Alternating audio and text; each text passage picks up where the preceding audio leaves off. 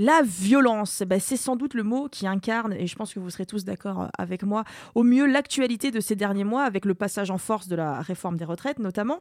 La violence, elle a été tout d'abord étatique, avec un énième 49-3. Ensuite, la violence, euh, elle a été dans la rue, rythmée par de nombreuses manifestations. Et enfin, les violences policières.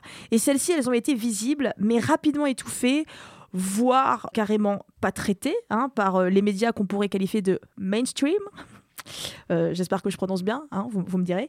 Mais est-ce que minimiser les violences policières dans les médias, est-ce que c'est pas ça le vrai terrorisme intellectuel? Donc vous l'aurez compris, hein, dans ce nouvel épisode de Penser les luttes, on va parler de la violence et de son traitement par les médias. Mais avant, c'est l'heure du message d'intérêt général. Alors oui, je m'adresse à toi qui écoutes ce podcast. Pour réaliser cette émission, on a mobilisé des journalistes, des réalisateurs, du matériel et un studio d'enregistrement et tout cela, bah, c'est pas gratuit. Donc si tu veux nous aider pour que l'on continue de travailler sur des sujets passionnants, il faut nous soutenir.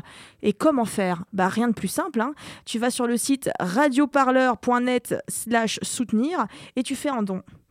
C'est bon, c'est fait? Bah c'est super. Je te souhaite une bonne écoute sur Radio Parleur.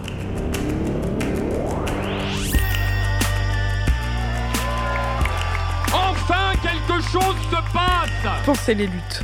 Pensez les luttes. Quelque chose, mais quoi? Votre podcast hebdomadaire sur Radio Parleur. Il faut arrêter de parler en notre nom. Parce qu'on est assez grand pour parler, on est assez grand pour prendre la parole.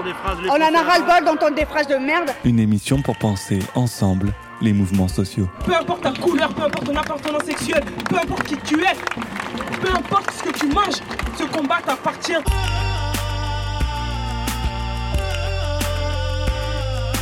Radio Parleur, le son de crois pas que ce mouvement il va s'arrêter de sitôt. On se quittera plus jamais, quoi. C'est impossible. Donc, selon une enquête de Mediapart hein, qui est sortie euh, récemment, aux Parisiens et à BFM TV, on préfère le terme de dérapage plutôt que de violence policière, alors que chez France TV, le sujet sera étouffé à feu doux pour ne parler au final que de violence des manifestants. Donc pour parler de, ce vaste sujet du traitement de la violence euh, dans les médias, pour en parler avec nous, nous avons euh, Pauline Perenaud de chez Acrimed. Bonjour. Samuel Gontier, chroniqueur chez Télérama. Bonjour. Elisabeth et Marcel du collectif Cerveau non disponible. Bonjour. Bonjour. Jules Dillet tout chercheur en sciences de l'information et de la communication à l'Université de Toulouse. Euh, bonjour, euh, Toulouse Paul Sabatier. Très bien, Toulouse Paul Sabatier et bien sûr Tanguy Oudoir de Radio Parleur. Bonjour à tous et à toutes. Donc avant de commencer cette émission, moi je vous propose d'écouter deux extraits qui vont nous donner un petit peu le, le là de ce dont on va parler.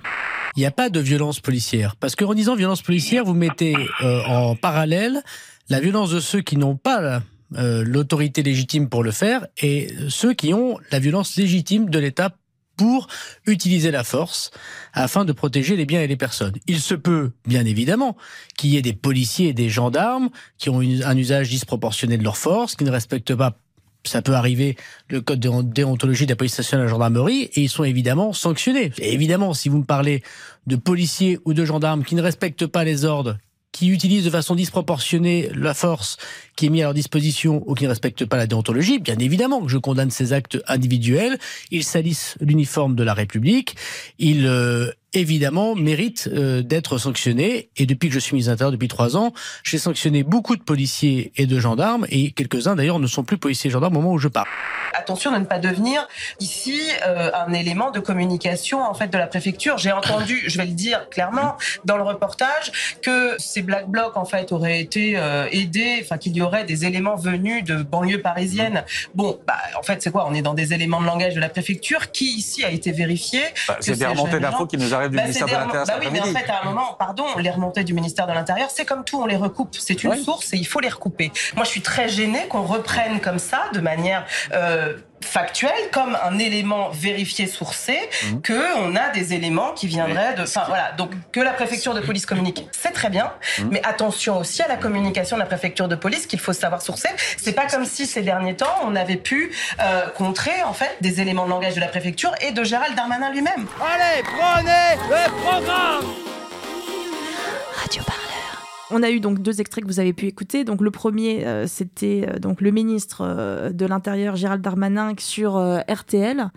Et puis ensuite, c'est Nora Amadi sur BFM TV, plutôt en son de mea culpa, hein, on pourra dire.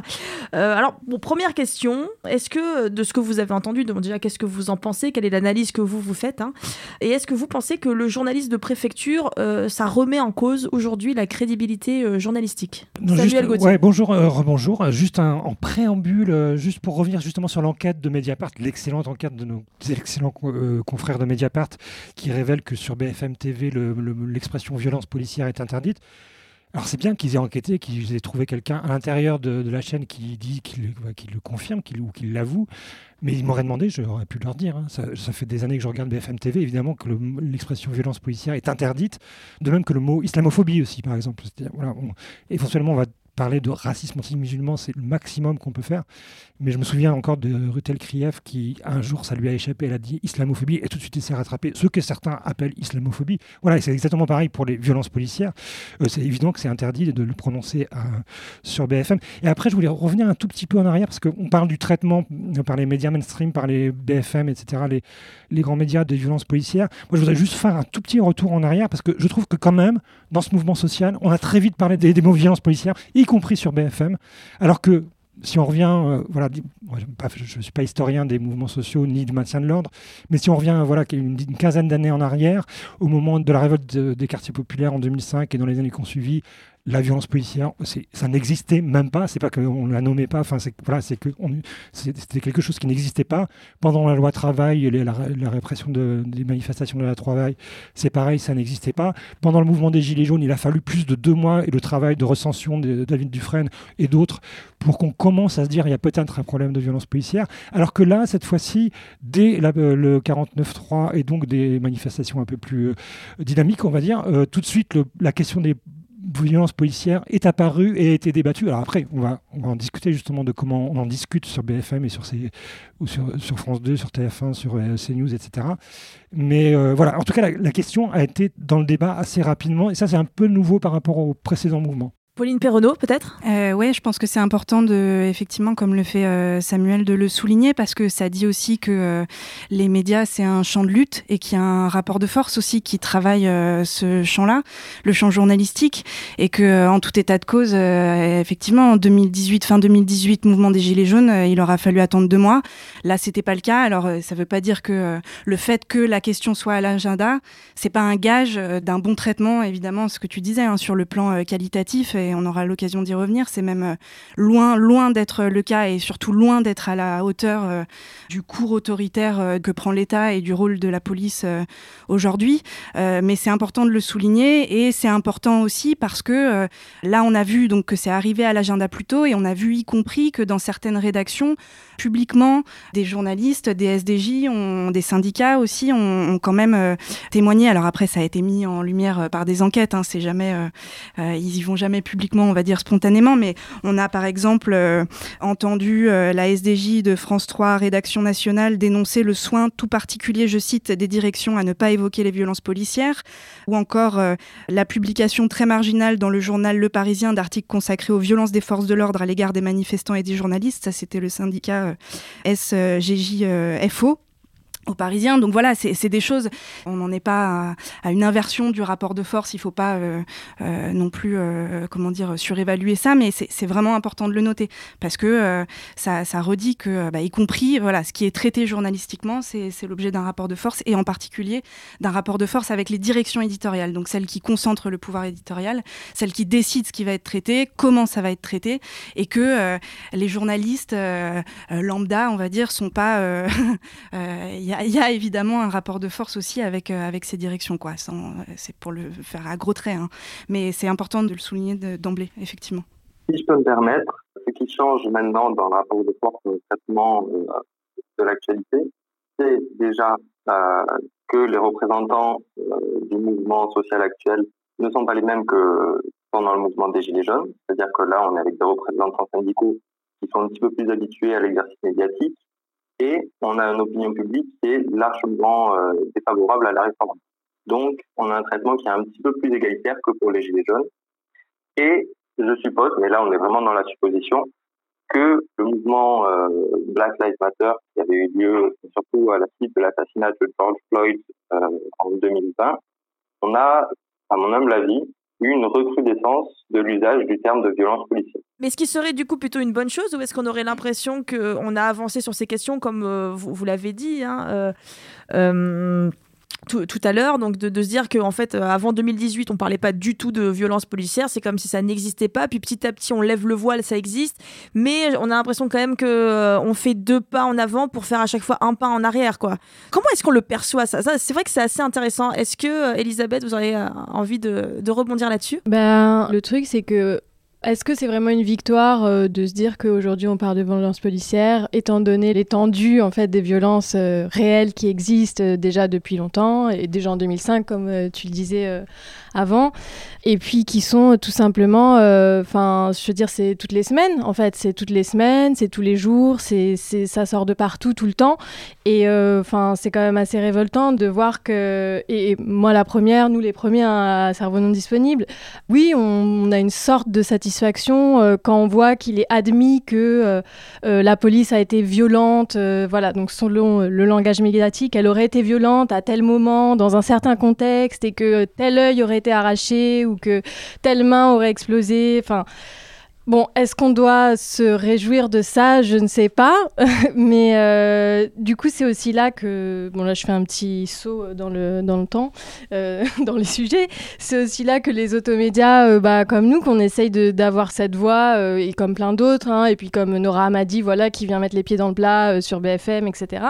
Pour en fait. mais c'est ça qui est assez dingue, c'est de. On a l'impression de devoir crier une, une, vérité qui est pourtant là, grosse comme le nez au milieu de la figure qui se passe voilà, toutes les semaines, euh, partout, tout le temps, à chaque manifestation, et pas que dans les manifestations. C'est aussi euh, la semaine dernière, euh, Paris 20e, le soir, trois jeunes en scooter, etc., etc. Donc, donc voilà ce que ça m'inspire.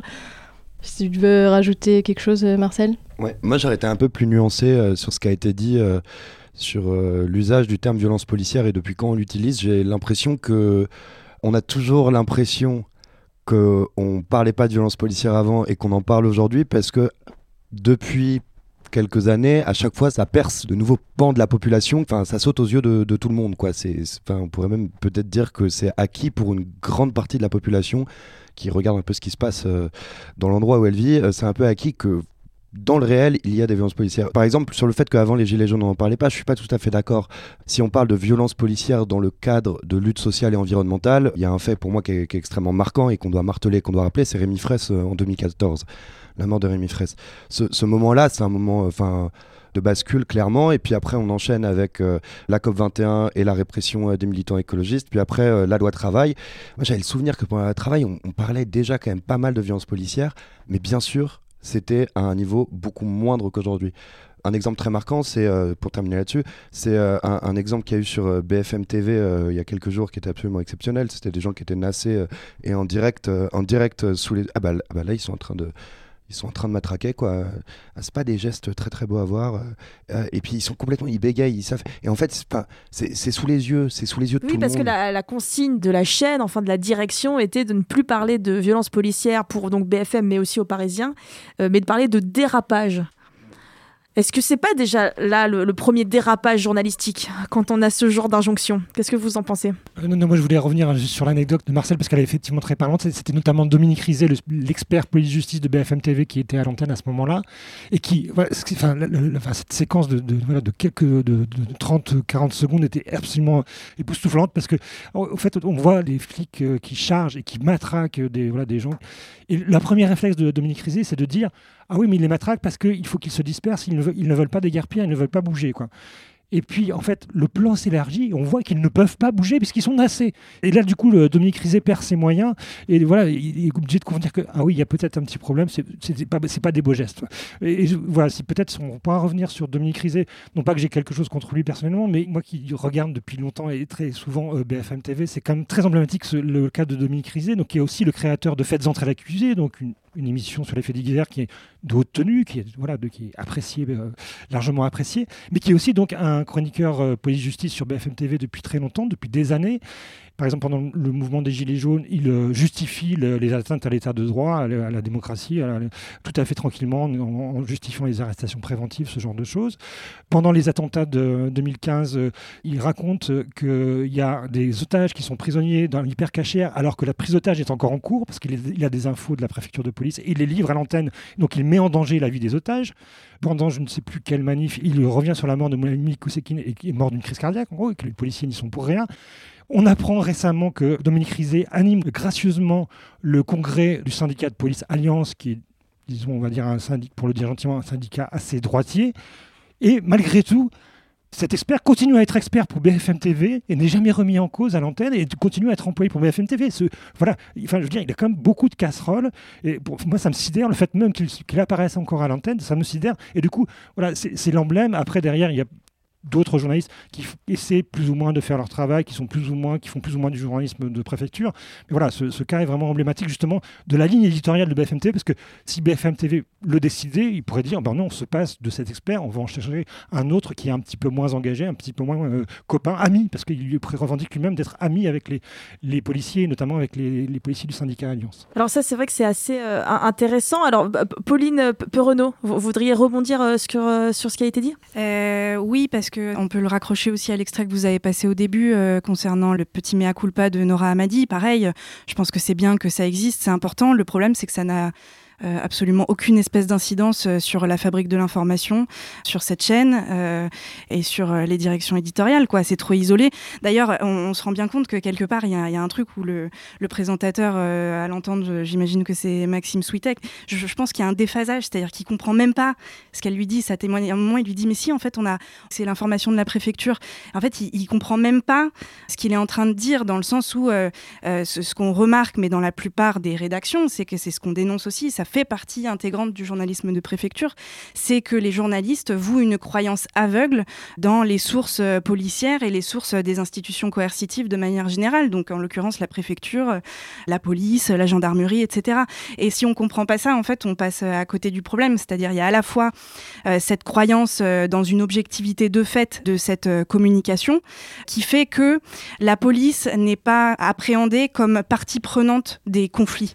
Et là, c'était tout à fait visible dans Sainte-Soline sur la question du dispositif policier, qui montrait très bien pourquoi le traitement médiatique est à ce point dépolitisé. C'est-à-dire que à partir du moment où euh, ces sources sont euh, objectives par nature, dans la tête de ces journalistes, hein, euh, et à partir du moment où la police n'est pas considérée comme une partie prenante du conflit, mais quelque chose d'extérieur, eh bien en fait, ça, ça, ça, ça, dépolitise en fait, ça dépolitise la question. En fait, on ne peut pas penser la question politique du maintien de l'ordre, quoi.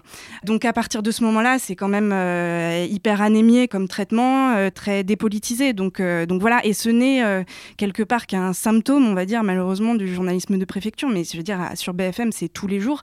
Et en l'occurrence, on aurait tort de circonscrire ce journalisme de préfecture aux seules chaînes d'information continue, parce qu'en réalité, c'est partout. L'exemple qui me vient, c'est le, 20h de France 2, où on parlait d'euphémisation des violences policières, de, de trouver tout le temps les mots pour ne pas dire, pour ne pas appeler un chat un chat. C'est très fréquent. Là, c'était, on avait un exemple sur BFM et encore c'était en direct. Le pire aux 20h de France 2, c'est qu'il y a du temps de montage, il y a du temps euh, d'écriture des sujets. Et ce qu'on voyait, euh, je pense à un exemple, je sais plus euh, quel jour c'était, mais c'était à la mi-mars, au moment de la casse du piquet de grève de Pizzorno des éboueurs par la police. Et eh ben, on avait des images aux 20h d'un manifestant qui se fait littéralement rouer de coups de pied au sol, entouré de 10 policiers, donc c'est-à-dire complètement isolé, et la voix off du journaliste, donc qui a pris le temps d'écrire, quoi, qui n'est pas euh, en train de commenter en direct, parlait d'affrontement avec la police, quoi. Donc on est systématiquement obligé de rappeler le déphasage qu'il y a entre euh, le commentaire, le récit qui est fait des événements et ce qui est montré, euh, et ce que tout le monde voit. Et en fait, évidemment, quand un manifestant se fait rouer de coups de pied au sol, en fait, il n'affronte pas la police. Il est évidemment, il, se fait durement affronter. Ouais, il est victime de, de la police. Et après, il y a bien d'autres symptômes du journalisme de préfecture. On avait distribué un tract en manif, on essayait de lister quelques symptômes. Euh, l'appropriation sans distance critique du lexique policier, c'est-à-dire vraiment euh, le vocabulaire, euh, les choses qu'on n'interroge plus, que les journalistes n'interrogent pas, mais régurgitent sans, sans y penser en fait. Mais rien que le terme d'éléments radicaux Rien que de dire à Sainte-Soline, il répétait ça toute la journée le 25. des éléments radicaux sont venus, mais en fait, rien que ça, c'est quand même hyper situé comme truc, comme vocabulaire. Individu radical. Voilà, euphémisme, on l'a dit. usage immodéré d'images fournies par le ministère de l'Intérieur, de la préfecture ou de la gendarmerie. Tu l'as dit, lecture de public et reproduction de notes ou d'infographies réalisées par les services de renseignement sans aucune mise en contexte, sans aucune espèce d'enquête, pareil, régurgitée. Sur de la parole des forces de l'ordre dans toutes leurs composantes. À Sainte-Soline, c'était euh, affolant, un nouveau défilé de, de la police. Et évidemment, euh, les consultants, euh, suivisme, parti pris outrancier, et dont les consultants et Dominique Rizet, en l'occurrence, sont vraiment des, des, des, ouais, des illustrations parfaites. Quoi. Alors moi, j'aimerais bien qu'on... C'est vrai que c'est très intéressant et ça m'amène du coup un peu à avancer dans, dans, la, dans la discussion qu'on a et, et, à faire un petit focus peut-être en particulier sur les lignes éditoriales. Et, et j'aimerais qu'on en parle euh, juste après euh, cet extrait. Quand en tant que journaliste, on préfère parler de fourgons brûlés que de personnes dans le coma, c'est particulier. On peut se dire au fond, ne soyons pas caricatural, c'est aussi vrai que les militants, peut-être en colère, peut-être à bout, lancent des pierres ou des cocktails Molotov, ça a du sens de poser ce type de questions. Mais dans l'autre sens, entendez-vous systématiquement des condamnez-vous les violences policières quand un représentant des syndicats policiers ou de la Macronie met un doigt de pied sur un plateau de télé?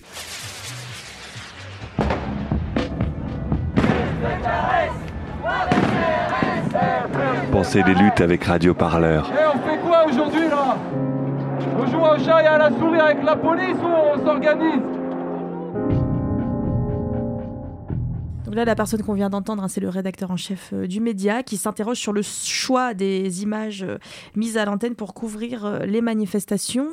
Tanguy ou Douard Qu'est-ce que vous avez envie de raconter moi, là-dessus? moi, dans Sextress, ce qui m'a le plus interpellé, c'est qu'effectivement, sur ces dernières semaines, et notamment après Sainte-Soline, il y a eu des choix qui ne sont pas anodins, qui ont été faits sur les plateaux télé, sur BFM, sur CNews, mais aussi dans la presse traditionnelle, sur, dans, dans le Figaro, ou euh, dans le Parisien, où euh, on a accordé euh, plus de place à montrer et à parler de fourgons qui brûlent et de vitrines brisées plutôt qu'à se demander pourquoi on en est arrivé à avoir deux manifestants entre la vie et la mort.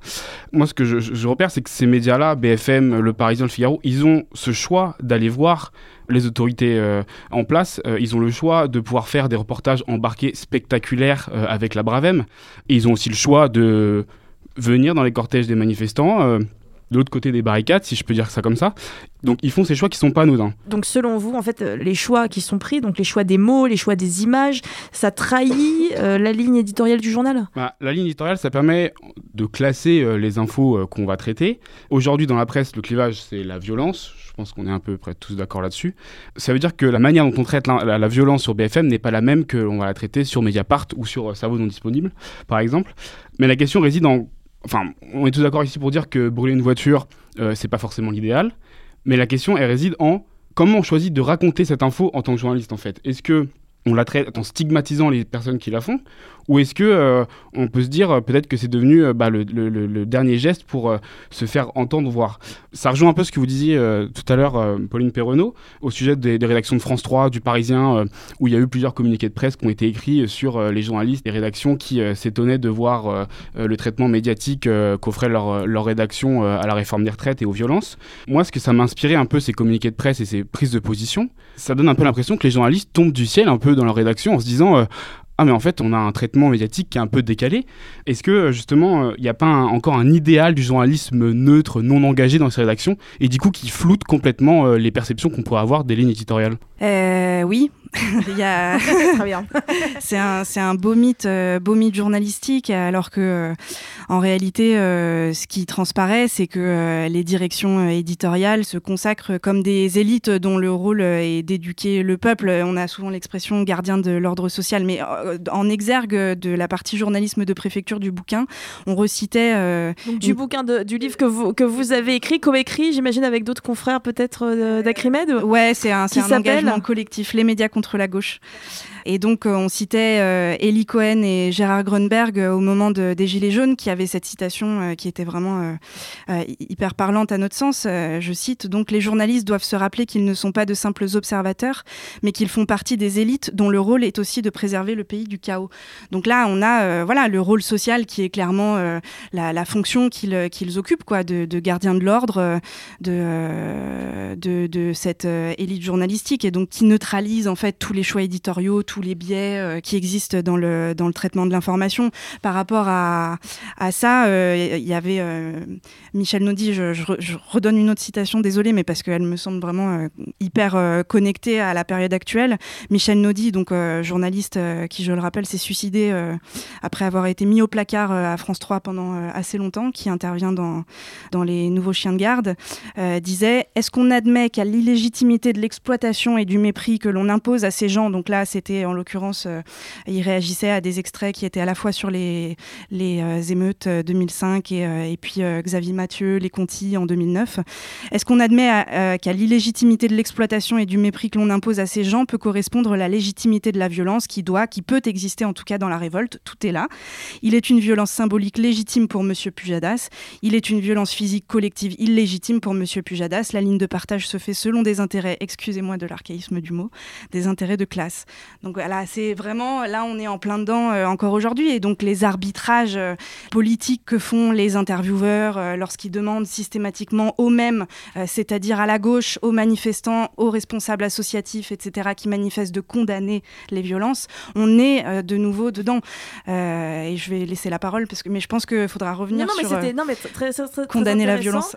Jules Dillier, tous tout, vous, vous êtes toujours avec nous? Oui, oui. Enfin, si vous avez envie de rebondir, n'hésitez pas. Hein. Je ne sais pas si vous avez envie justement de, compléter un peu euh, ce que vient de dire euh, Pauline Perronneau. Moi, ce serait surtout sur le, la reprise en fait des arguments par euh, certains médias. Ce qu'on a fait ressortir avec mes collègues, du coup, c'est qu'il y a une tendance à la diversification ou à la diversion en fait. Ce que disait Bourdieu, que le fait divers, c'est diversion.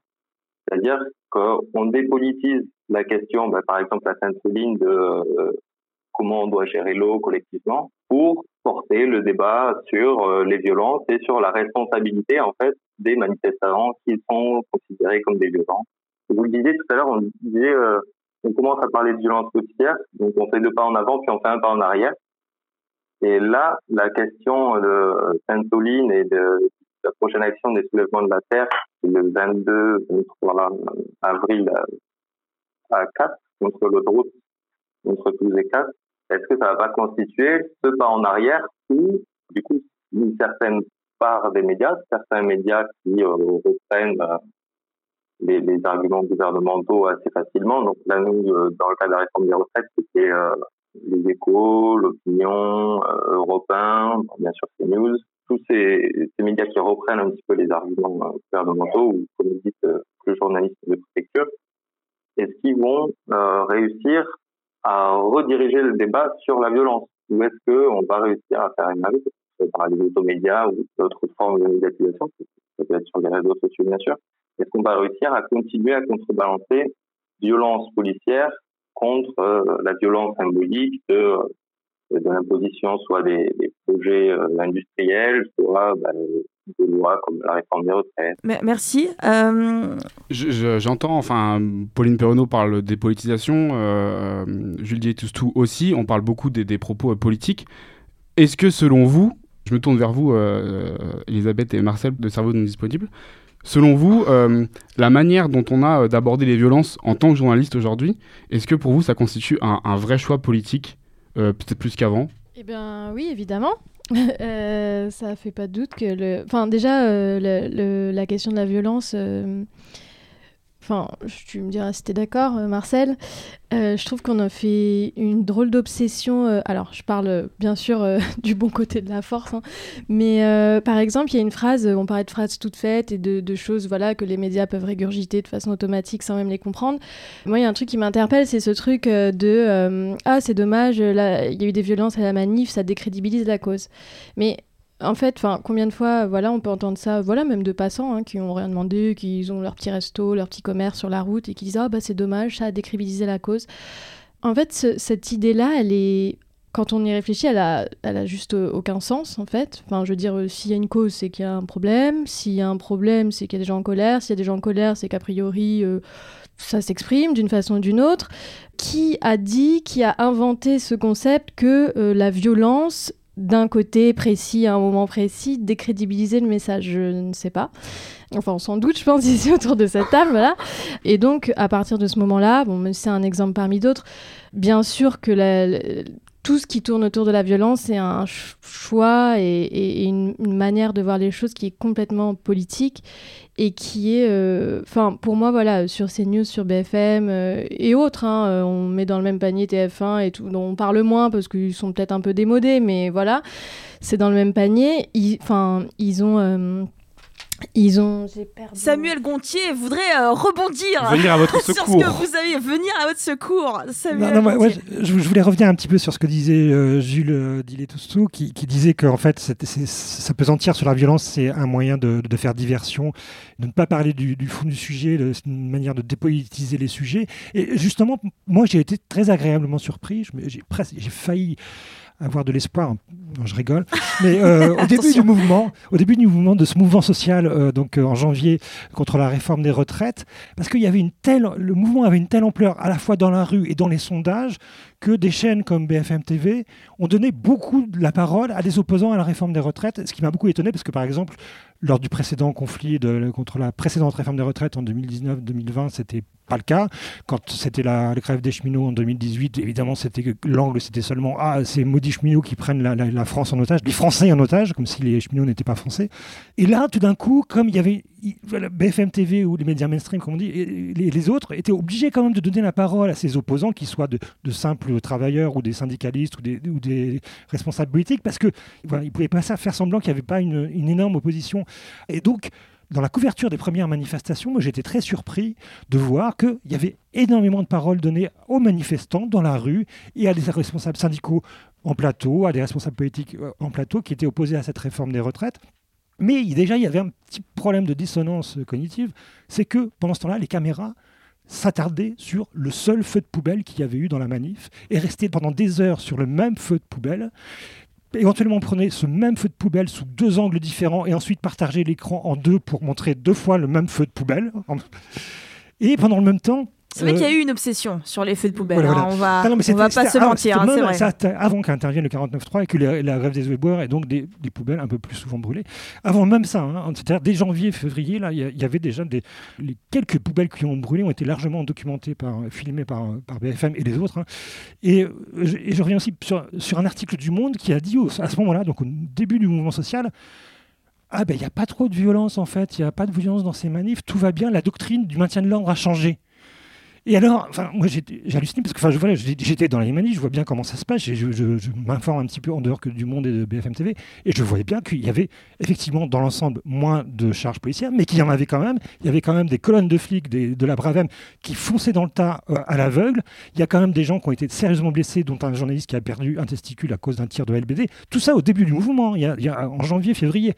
Mais la doctrine du maintien de l'ordre avait soi-disant changé. Alors que, bon, comme vous l'avez dit tout à l'heure, euh, Marcel et Elisabeth, voilà, c'est un problème systémique. quoi. C'est pas une question de, de quelles circonstances de voilà de, de quelle poubelle a brûlé ou quel flic a fait à tapis qui. Voilà, il y a un problème systémique du, maintien de l'ordre en, Fran- en France.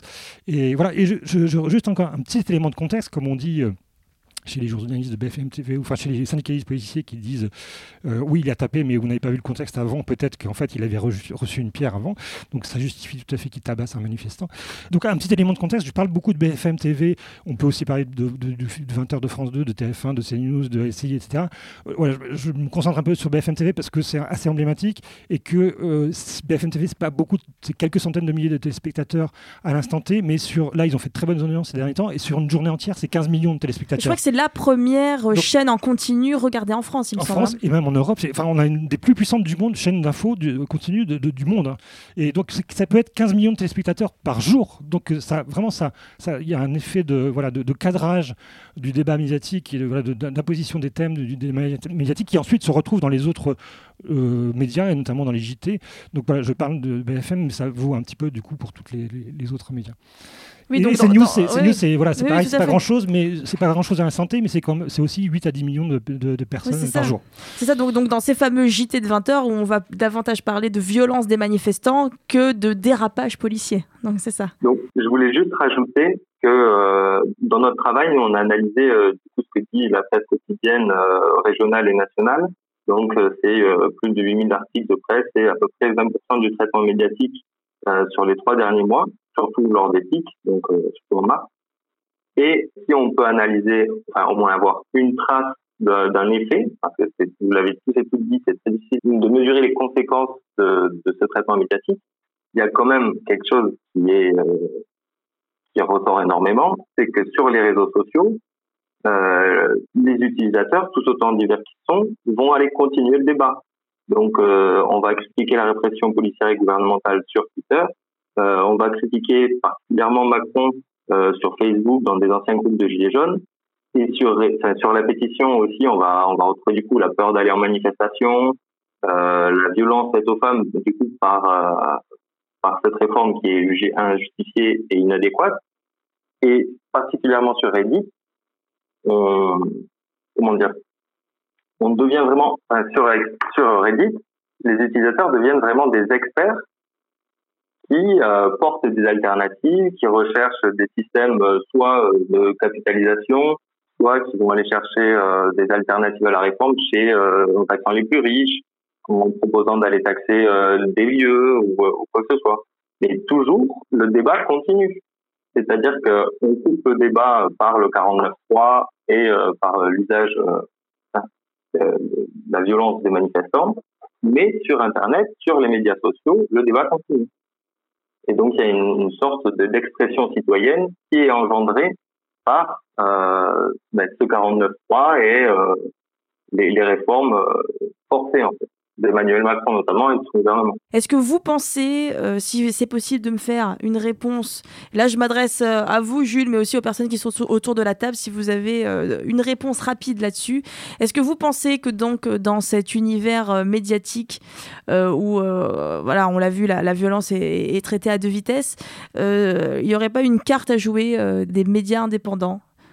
Comme par exemple Mediapart, Radio Parleur et d'autres. Je pense, à mon avis, qu'il y a une carte à jouer et d'autant plus qu'il euh, y a une audience experte sur certains réseaux sociaux, je pense notamment à Reddit, mais à d'autres, et que, euh, comme le fait Cerveau non disponible, par exemple, il faut euh, savoir utiliser, faire le lien entre les contenus médiatiques qui proviennent euh, soit des manifestants, soit des automédias, et euh, l'audience qu'il y a sur les réseaux sociaux.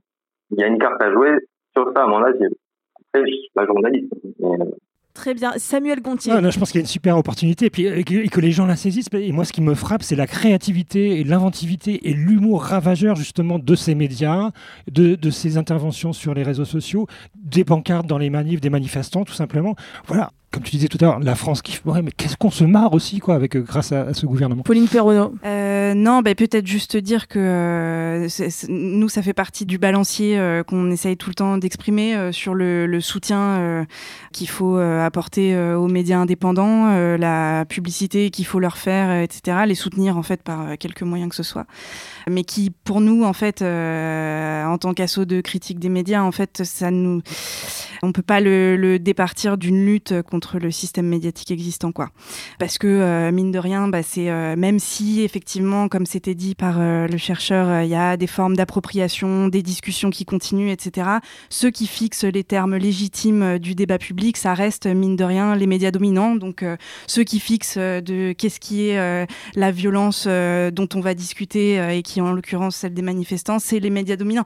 Il y a plein d'autres formes de violence, on en a amplement parlé, mais malheureusement, voilà, c'est pas ça qui est discuté et on peut pas les lâcher pour le dire euh, comme ça, parce qu'ils ont trop de poids, ils pèsent encore beaucoup trop lourd, euh, ils sont euh, évidemment beaucoup trop regardés. Samuel donnait les audiences de BFM, mais je veux dire, les JT, c'est encore énorme. Les matinales, France Inter, c'est des millions d'auditeurs, quoi. Donc, je veux dire, des audiences que n'auront jamais des petits médias, même si effectivement, ils offrent une respiration de dingue, parce que c'est là que se situe le pluralisme, dans le sens où il y a un autre agenda, il y a d'autres intervenants, il y a d'autres façons de, cadrer et d'envisager les problèmes, etc. Mais voilà, c'est pas pour rien qu'on les appelle les médias dominants, quoi. Donc je pense qu'on ne peut pas euh, couper. Euh, on, a tout intérêt à, garder quand même cette lutte euh, politique en tête contre les médias tels qu'ils fonctionnent, quoi. Et a fortiori de faire des propositions pour leur transformation radicale. Moi, je veux bien du coup qu'on avance aussi encore un tout petit peu si ça vous euh, si ça vous embête pas parce que maintenant qu'on a un peu dépeint finalement euh, tout ce traitement à deux vitesses médiatiques de, de, la violence moi je voudrais voir avec vous qu'est-ce que vous analysez euh, des effets sur la société purement vraiment dans les faits? C'est-à-dire que le fait de traiter de manière médiatique de parler de violence des manifestants mais de dérapage policier à chaque fois de, de traiter cette violence à, à deux vitesses qu'est-ce que ça alors raconte je pense qu'on l'a dit, mais quels sont les impacts concrets aujourd'hui sur euh, la société, par exemple sur les manifestants, sur la manière dont les gens vont se comporter aussi euh, euh, quand ils descendent dans la rue Quels sont les impacts réels? Est-ce que vous les voyez, vous? Cerveau non disponible bah, Je pense que c'est hyper euh, hétérogène. Je pense que je pourrais pas euh, dépeindre euh, voilà, les, opinions des, uns des autres de façon homogène, mais je sais, une petite anecdote par exemple, il n'y a pas très longtemps en manifestation, effectivement, je pense qu'il y avait une madame qui avait été un peu victime du discours CNews BFM, puisque on se retrouve, voilà, il y a un petit mouvement de foule, on s'écarte un peu dans une rue et on s'était fait un peu gazer. Et la dame me dit qu'elle s'est fait gazer euh, par le Black Bloc. Euh, donc voilà, je me, dis que c'est là où BFM fait fort, quoi, parce qu'ils arrivent quand même à faire croire à des gens qui, en plus, voilà, sont quand même de bonne volonté. Enfin, peut-être c'était pas une manifestante aguerrie, mais elle était quand même là en manif avec nous. Euh, mais voilà, elle arrive quand même à croire que le Black Bloc est, enfin, est, responsable de... de... ses yeux qui piquent à ce moment-là. D'accord. Voilà. Donc il a des lacrymos, il a, je, ne sais pas quelles autres armes euh, il possède selon elle, mais voilà. Après, à côté de ça, il y a aussi plein d'autres choses euh, très positives. Marcel. Alors, moi, j'étais peut-être pas sur du positif, mais euh, mais il y, a, y, a une chose qui est très claire qui joue depuis quelques années, c'est que toute l'offensive médiatique qu'il y a, et notamment depuis que Macron est élu, il y a une offensive médiatique qui, crispe euh, la, population. Et en fait, euh, aujourd'hui, on a un peu l'impression que euh, on est dans, il y a deux camps. Il y a, le camp de ceux qui regardent les médias mainstream, qui sont absorbés par un discours et une rhétorique du pouvoir, et ceux qui regardent un peu ce qui se passe sur les médias indépendants et alternatifs, et qui eux aussi se tendent et qui perdent patience sur euh, et qui vont en manif et qui perdent complètement. Donc il y a vraiment une crispation. ça se raidit d'un côté et aussi de l'autre. Je pense que les, les, personnes qui sont euh, dans la, rue actuellement sont bien plus révolutionnaires euh, dans leur tête qu'il y a quelques mois ou, quelques années. Et je pense que les personnes qui aujourd'hui croient encore en Macron et croient encore en une politique, un état de droit ou je ne sais pas, un ordre républicain ou, ou au maintien de l'ordre de Darmanin, eux n'ont jamais été aussi Macron et accrochés à, leur, à, leur, à, cette rhétorique, à cette idée. Quoi. du coup, il y, a une énorme division de population là-dessus. Et je, je, je, je, pense que c'est un, un, jeu qui est joué depuis euh, très longtemps euh, par le pouvoir. C'est ce qui a été fait aussi pendant le Covid euh, sur le bon et le mauvais citoyen, vacciné, non vacciné. Enfin, il y, a des jeux de crispation, de tension qui sont en permanence là. Et, et non, voilà, je crois que c'est un des effets, c'est un des effets de, de, de ce qui est je pense qu'en plus, on l'observe quand tu disais l'exemple du Covid vacciné, pas vacciné. Je trouve qu'on observe un peu ce schéma-là aussi encore, où euh, est-ce que vous condamnez les violences policières ou est-ce que vous les condamnez pas Et on est dans un schéma très manichéen où c'est euh, mauvais camp et bon camp et du coup on polarise euh, encore plus la population et du coup les gens pro-Macron et ou, ou pro-mobilisation en tout cas. Police, euh, police, pardon. le lapsus, mon Dieu, Pauline. Enfin, qu'est-ce qui m'arrive? Je crois que j'ai été brainstormée. Exactement, police partout. Mais Pauline, où es-tu? Non, Pauline Perronneau. Qu'est-ce que vous vouliez rebondir là-dessus C'est ce qu'on est en train de dire? Euh, ouais, bah, je pense que ça, ouais, ça, ça, se recroise sur les, la question des effets. Je pense que c'est, ouais, c'est difficile de Enfin, nous, en tout cas, on n'est pas. C'est compliqué, même euh, sur les études de sociaux, quoi, de, de démontrer des effets directs euh, des médias euh, sur, les, sur, les, sur les gens qui les regardent, les écoutent, les lisent. Il y a plein de trucs d'appropriation paradoxaux. tu le disais un peu, c'est hyper hétérogène. Néanmoins, il y a quand même, comme tu le disais, une, des petites musiques qui reviennent à force d'être rabâchées quand même sur le black bloc. D'ailleurs, terme, un énième terme qui est utilisé, mais n'importe comment. et pourtant, ça fait quand même des années. Plus, on sait même plus de qui il s'agit, de bah, quoi il s'agit. toujours individualisé, un black bloc, des black blocs. Enfin, c'est utilisé euh, de manière euh, mauvaise quasi systématiquement. Donc voilà, il y a des petites musiques qui imprègnent quand même, et c'est surtout nous ce qu'on dit, c'est euh, et ça rejoint ta question, c'est les questions qu'on va se poser ou non, la manière dont on peut envisager un problème ou non. Et c'est ça en fait, c'est le périmètre du débat qui est défini et qui a, c'est ça qui a des effets. Et sur la question de la violence, pour rebondir sur est-ce que vous condamnez les violences ça, c'est un très bon exemple, puisque ce qui est sous-entendu dans la question, qui est euh, contenu dans la question comme un présupposé euh, admis, c'est qu'on parle uniquement des violences euh, des manifestants. Et qu'en plus on les fait exister comme telles, c'est-à-dire que en l'occurrence très généralement ça recouvre quand même des dégradations de biens, donc c'est-à-dire ce qui n'est pas qualifié en tout cas par la justice comme des violences, c'est pas des violences sur des personnes, ça peut arriver évidemment, mais là généralement des feux de poubelle, des destructions d'abribus, etc. C'est des dégradations dégradation de biens. Euh, c'est pas des violences euh, contre des personnes, mais euh, voilà, déjà, il y a, tout ça en fait qu'il faudrait démonter systématiquement à chaque fois que la question est posée par un intervieweur.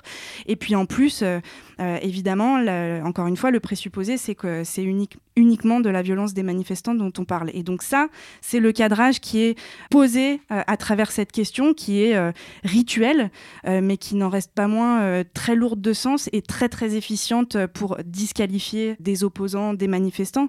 Et c'est peut-être le, deuxième point de ce que permet euh, en termes de fonction euh, cette question euh, rituelle et, qu'on ne devrait jamais banaliser, c'est que ça permet de tracer des frontières symboliques dans le champ politique, dans le champ associatif et syndical. C'est-à-dire que, évidemment, ceux qui vont condamner les violences eh ben, seront les personnalités, les organisations respectables, au contraire de ceux qui refuseront de se plier à ce jeu médiatique, qui seront immédiatement euh, disqualifiés, discrédités, et qui, euh, en tout cas, dont la position justifiera un harcèlement, parce que je pense qu'il faut l'appeler comme ça, quand euh, les intervieweurs vont répéter euh, inlassablement la même question.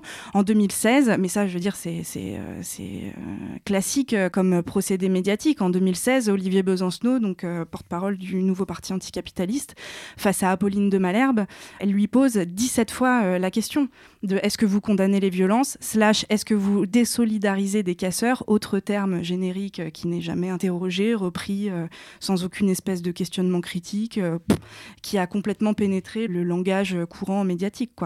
Euh, donc voilà, ça, a cette fonction aussi de, vraiment de, segmenter euh, les bons des mauvais intervenants, les intervenants légitimes des intervenants illégitimes. Et donc généralement de disqualifier toute forme de radicalité, en fait, ce à quoi servent les plateaux de télévision, c'est-à-dire à anesthésier la radicalité à neutraliser toute forme de conflictualité. Et pourtant, on a l'impression qu'avec cet énième 49.3, il n'y a que, euh, alors on a l'impression, hein, je, dis entre guillemets, on a l'impression qu'il n'y a que finalement à travers cette expression-là de violence, de cassage d'abribus, parce que ça, ça, ne va finalement que là, que les gens peuvent s'exprimer et, ont envie de, revendiquer. On a aussi l'impression que euh, pour les manifestants, ça reste la dernière possibilité de pouvoir s'exprimer face à une violence où, voilà, je, pense que sincèrement, le, le terrorisme intellectuel dont... Euh, dont parlait euh, il y, a quelques temps euh, Gérald Darmanin euh, n'est pas dans le bon camp. Et je crois que face à une violence intellectuelle, la violence de la rue, est-ce qu'elle pourrait être légitime du coup? Et est-ce qu'elle donne encore de l'espoir? Parce que c'est ça aussi qu'on a envie de se dire. Est-ce qu'on a l'impression qu'en brûlant des poubelles et en cassant des abribus, on va vraiment réussir à, changer cet ordre établi ou... Là, effectivement, on est sur un, une note un petit peu plus philosophique pour cet enregistrement. Mais, euh, mais qu'est-ce que vous en pensez euh, Samuel Gontier? Oui, moi je, voudrais d'abord adresser toutes mes pensées aux familles des poubelles, d'abord. Vous avez raison. Euh, c'est vrai qu'elles ont perdu euh, quelques, quelques, quelques ans euh, de leur, de leur famille, effectivement. Ouais. Non, je, je, pense que les, ta question est un peu difficile parce que c'est un peu trop tôt. Moi, en plus, moi, je ne suis pas du tout sociologue, donc c'est un peu trop, trop tôt. Et, pour, et voilà, on n'a pas forcément les compétences pour savoir ce que ça fait dans le cerveau des gens, le, le voilà, cette actualité et le traitement de, de, cette actualité. On a eu quelques pistes quand même. Hein, quelques... ce que vous nous avez dit. On a quelques pistes. J'ai quand même un petit peu d'espoir aussi parce que, enfin, parce que justement, le mouvement de contestation contre cette réforme des retraites et contre la violence politique institutionnelle et le déni de démocratie, etc. Le mouvement dans l'opinion reste tellement fort et les sondages, je, fais assez peu confiance aux sondages, mais quand même, voilà, encore, on a encore 70% de gens dans les, derniers sondages qui disent que le mouvement doit se poursuivre, que le mouvement de contestation doit se poursuivre. Et je pense que voilà, ce traitement euh, des, violences policières à la, à la télévision, je pense qu'il y a de plus en plus de gens, il y a de plus en plus un hiatus entre ce que les gens vivent, la répression politique et la répression policière dont ils sont témoins et le discours qu'ils voient à la télé.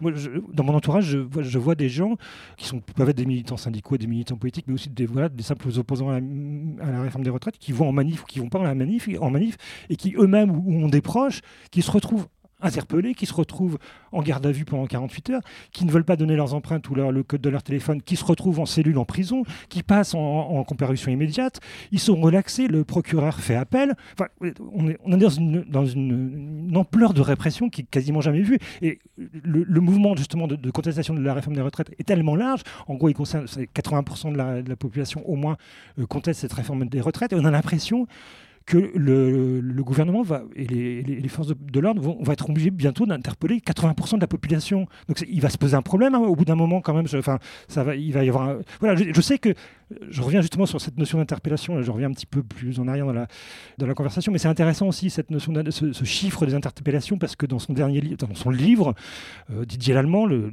préfet de police euh, remplacé par Laurent Nunez, qui a été très critiqué pour sa gestion du maintien de l'ordre et pour la violence euh, qu'il déployait, il a publié un bouquin que je n'ai pas lu, mais que, je ne suis pas assez maso. Déjà, je regarde BFM TV et CNews. Oui, c'est vrai que vous, vous, êtes quand même bon élève. Hein. Ouais. On ne peut pas tout faire. Non, par contre, il y, y, a un chercheur, Paul Rocher, qui l'a lu ce livre et qui notait un truc très intéressant, c'est que Didier Allemand affirme lui-même que le pouvoir politique lui demande de faire un maximum d'interpellations non pas pour euh, casser le, mouvement social ou pour euh, réprimer les gens, mais parce que c'est un, outil de communication. Et effectivement, ça marche très bien. C'est-à-dire que le bandeau de BFM TV, quand il y a une manif, c'est 152 interpellations, 178 interpellations, 213 interpellations au fil de la journée. Donc effectivement, on est dans la pure communication. Sauf que ça marque les corps, les interpellations. Ça marque les corps et ça marque de plus en plus de corps. Voilà, je, comme je disais, on va bientôt être obligé d'interpeller euh, et de mettre en garde de vue 80% de la population. Il va y avoir vraiment un problème, je pense. Tu parlais des chiffres, effectivement euh, qui peuvent impressionner sur un bandeau euh, de BFM. Euh, tout à l'heure, tu parlais des images en boucle des poubelles brûlées. J'aimerais juste recentrer du coup un peu là-dessus. Est-ce que on n'est pas là à interroger finalement les, pratiques journalistiques aujourd'hui, notamment sur les chaînes d'infos en continu, mais aussi sur le, de plus en plus, je pense, sur GT de France 2, où on est à la recherche de chiffres et d'images chocs, du sensationnalisme, d'images qui vont rester dans la tête des gens? Pense que voilà, ça a toujours été la, France a peur, la France a peur, voilà, la France a peur tous les soirs à 20h. Euh, voilà, ça date pas d'aujourd'hui. Je vais laisser parler mes camarades pour que la, parole tourne un peu. Mais, mais, euh, du coup, euh, non, la France, elle kiffe en fait. Et du coup, non, mais dans le sens où, dans le sens où nous, ce qu'on fait avec Cerveau non disponible sur les réseaux sociaux, c'est un peu le, le, le, miroir opposé de ça. C'est-à-dire que là, depuis des années, on passe notre temps à, à mettre en image des violences policières dès qu'on en a une, dès qu'on on fait plus de la diffusion d'ailleurs que du journalisme. C'est une question aussi qu'on peut poser, mais, mais on, est, on essaye vraiment de. Notre but est de décribiliser la police, de montrer sa violence, de montrer euh, son, son, son, visage, parce que justement, il y a le miroir en face qui sont les médias mainstream et qui, eux, euh, crédibilisent la police à un, à, à un, point qui est oui, quasi religieux en fait. C'est de la croyance. Ouais. sur ton truc et du coup je, je pense que c'est précisément ça euh, voilà aujourd'hui le sujet c'est la, la violence et je pense que c'est ça la partie la plus violente enfin Bon, on va pas faire un classement, mais il y a beaucoup de choses qui sont violentes en ce moment. Mais je pense que voilà, de, vivre euh, une certaine journée ou une interpellation ou pire, euh, ou faire des rencontres et avoir des choses super euh, positives en fait dans une manifestation ou une AG ou je ne sais pas quoi.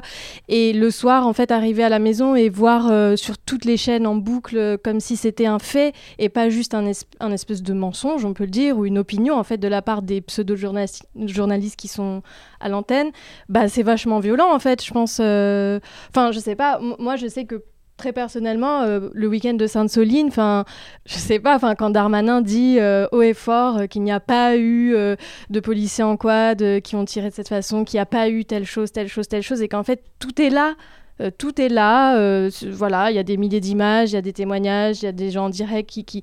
Bah, en fait, ça, c'est quand même très, très, très, très, très violent. Euh, alors après, voilà, ce qu'on espère, c'est que cette, violence-là et ces, et ces mensonges répétitifs et acharnés, en fait, de la part de ces médias et, et, de façon indirecte, voilà, du, du, pouvoir et de façon très directe d'ailleurs des fois, donnent plutôt de la, de la hargne et du courage, en fait, aux gens qui sont en lutte en ce moment et que ça ne les abatte pas au contraire. Et c'est pour ça que, voilà, cerveau non disponible, bah, quand on diffuse euh, une espèce de contre-vidéo euh, qui met euh, en lumière voilà, le discours de Darmanin et pouf, les images qui prouvent le contraire, sa phrase, pouf, les images qui prouvent le contraire, bah, on espère que ça rétablit un peu quelque chose dans le cœur des gens quoi, qui étaient là et qui ont vécu les choses de façon frontale. Je, peux, je conclue juste sur un tout petit truc parce que j'ai dit la France kiffe mais j'ai pas expliqué parce que nous quand en fait on va publier une vidéo de poubelle euh, en cramé ou euh, des barricades en dents de dragon euh, qu'ils ont fait à, Rennes là enfin ces petits génies et ben en fait nous on va dire mais regardez en fait c'est génial venez dans la rue il y a des gens de déter il y a des gens qui veulent changer les choses on essaye de montrer vraiment le côté joyeux là où sur BFM la France a peur et pleurniche devant les poubelles brûlées quoi. Et ce sera donc le mot de la fin merci à tous hein, d'être venus aujourd'hui pour ce nouvel épisode de Penser les luttes. On remercie donc encore Pauline Perronneau de chez Acrimed, Samuel Gontier, chroniqueur chez Télérama, Elisabeth et Marcel de Cerveau non disponible, Jules Dillier-Toustou, chercheur en sciences de l'information et de la communication à l'Université de Toulouse, et bien sûr à la co-animation Tanguy Oudouard et moi-même à l'animation Johanna Salézé. Donc c'est la fin de ce nouvel épisode de Penser les luttes et n'oubliez pas, si vous voulez soutenir d'autres médias euh, indépendants, donc pas les médias dominants comme on a pu euh, en parler dans cet épisode, euh, rendez-vous sur notre site web, le site web de Radio Parleur pour faire un don. Allez, ciao, bye bye